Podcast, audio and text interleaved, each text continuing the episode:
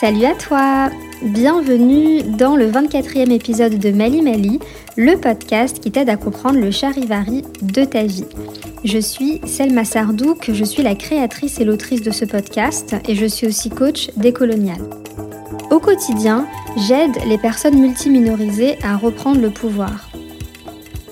J'aime aussi beaucoup regarder des films et des séries. Et depuis quelques années, j'avoue que je suis une grosse consommatrice de séries Netflix.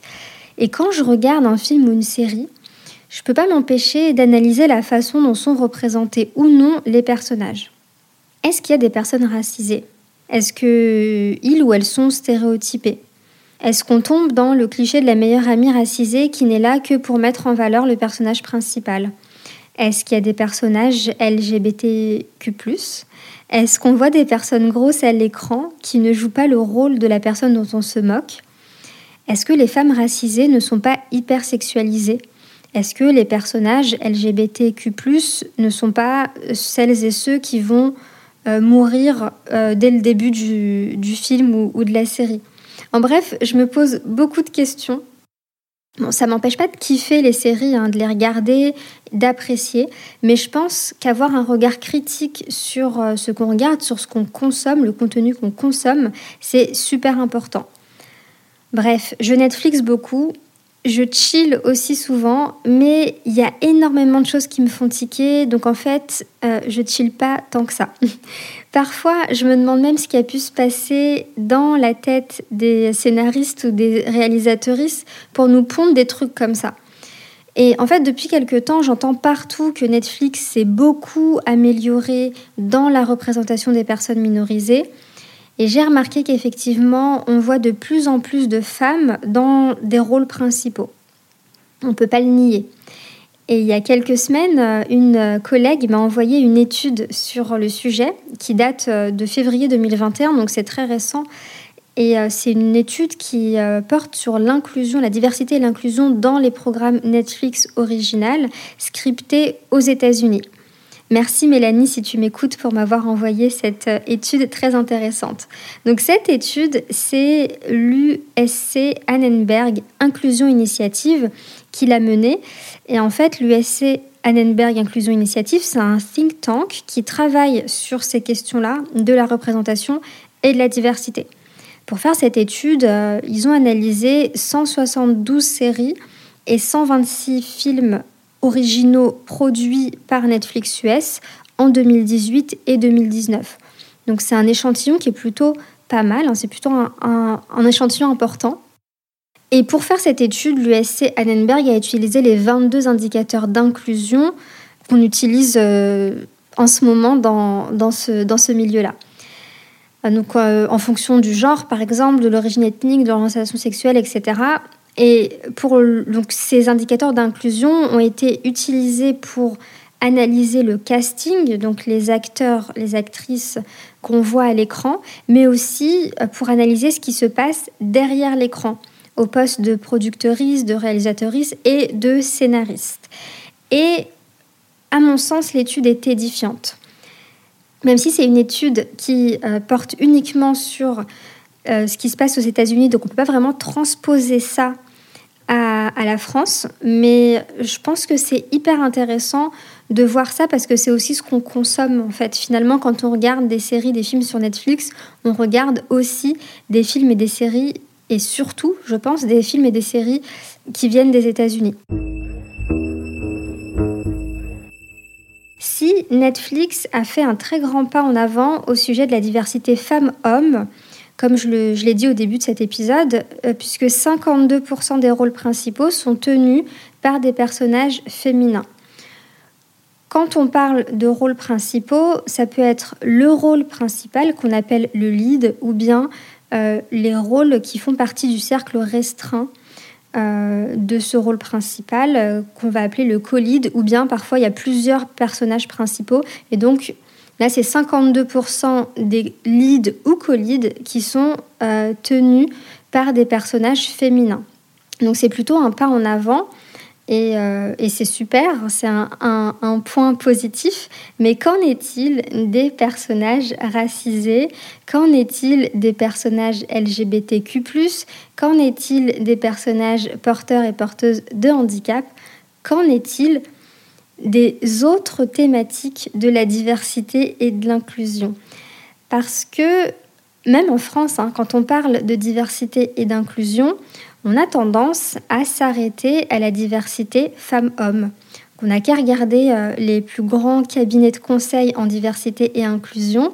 C'est très souvent des personnes euh, blanches uniquement qui y travaillent euh, ou bien qui sont dans les, dans, les CA. Et, du coup, c'est assez problématique à mon sens qu'on fasse de la diversité et de l'inclusion, mais qu'on reste qu'entre personnes blanches.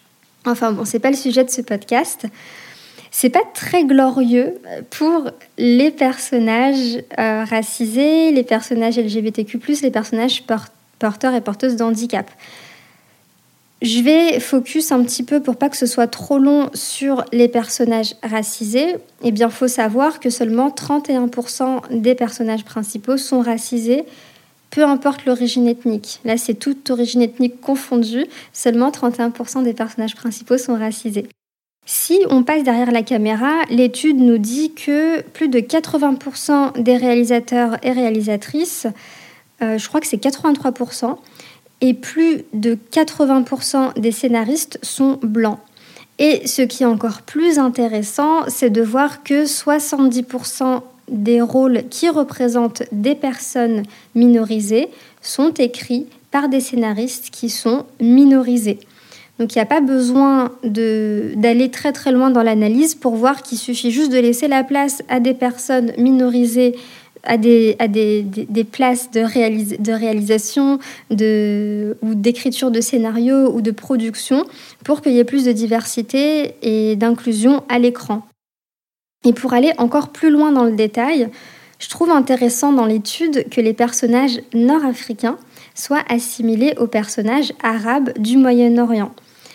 Bon, c'est un peu comme ça que c'est dans le monde actuellement, mais euh, concrètement, euh, les, les, personnages arabes représentent environ 1,3% des personnages principaux.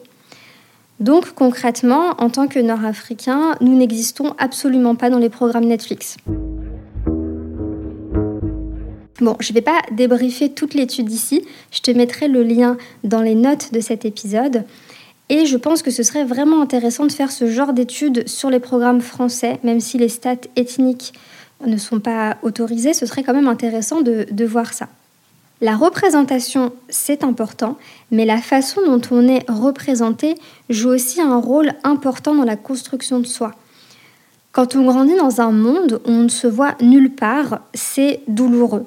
Et ça va nous pousser, ça peut nous pousser à chercher encore plus à nous conformer au groupe dominant. Par ailleurs, les films, les séries, sur Netflix ou non hein, d'ailleurs, véhiculent des images qui ancrent les stéréotypes dans l'imaginaire collectif. Lorsqu'on voit à l'écran une jeune femme d'origine nord-africaine, aujourd'hui en France, il y a souvent le même cliché. Ça va être une jeune femme qui vit dans une cité HLM. Ça va être une jeune femme qui a des grands frères toujours des grands frères qui sont très rigoristes, dont un qui sort de prison, l'autre qui est fond dans la religion, et puis euh, des parents un peu démissionnaires. Et puis elle a aussi un petit ami blanc, gentil, qu'elle a rencontré sur les bancs de l'école ou sur les bancs de la fac et euh, qui viendra la sauver de cet horrible patriarcat des cités. Et cet imaginaire qu'on nous impose, en fait, c'est que le fruit de ce qu'était la place des femmes dans les colonies françaises d'Afrique du Nord. Et je t'invite à écouter l'épisode 9 de Mali Mali dans lequel je parle des origines de ce cliché. Du coup, on perpétue à travers le cinéma, à travers la télévision, à travers l'art en général, hein, l'imaginaire colonial sur les personnes racisées. Et il est temps que ça cesse. Il y a tellement de choses à dire sur la représentation, la diversité et l'inclusivité dans les séries Netflix que j'ai décidé de créer un podcast sur le sujet avec mon amie et collègue Mélanie Jacob, qui est consultante en diversité et inclusion. Les deux premiers épisodes sont déjà en ligne. L'épisode 1 porte sur la série Lupin et le deuxième épisode sur euh, la série euh, Ginny et Georgia. Je t'invite à écouter nos analyses en tapant Flix and Not So Chill dans la barre de recherche de ta plateforme de podcast préférée ou bien en cliquant sur le lien que je te mettrai dans les notes de cet épisode.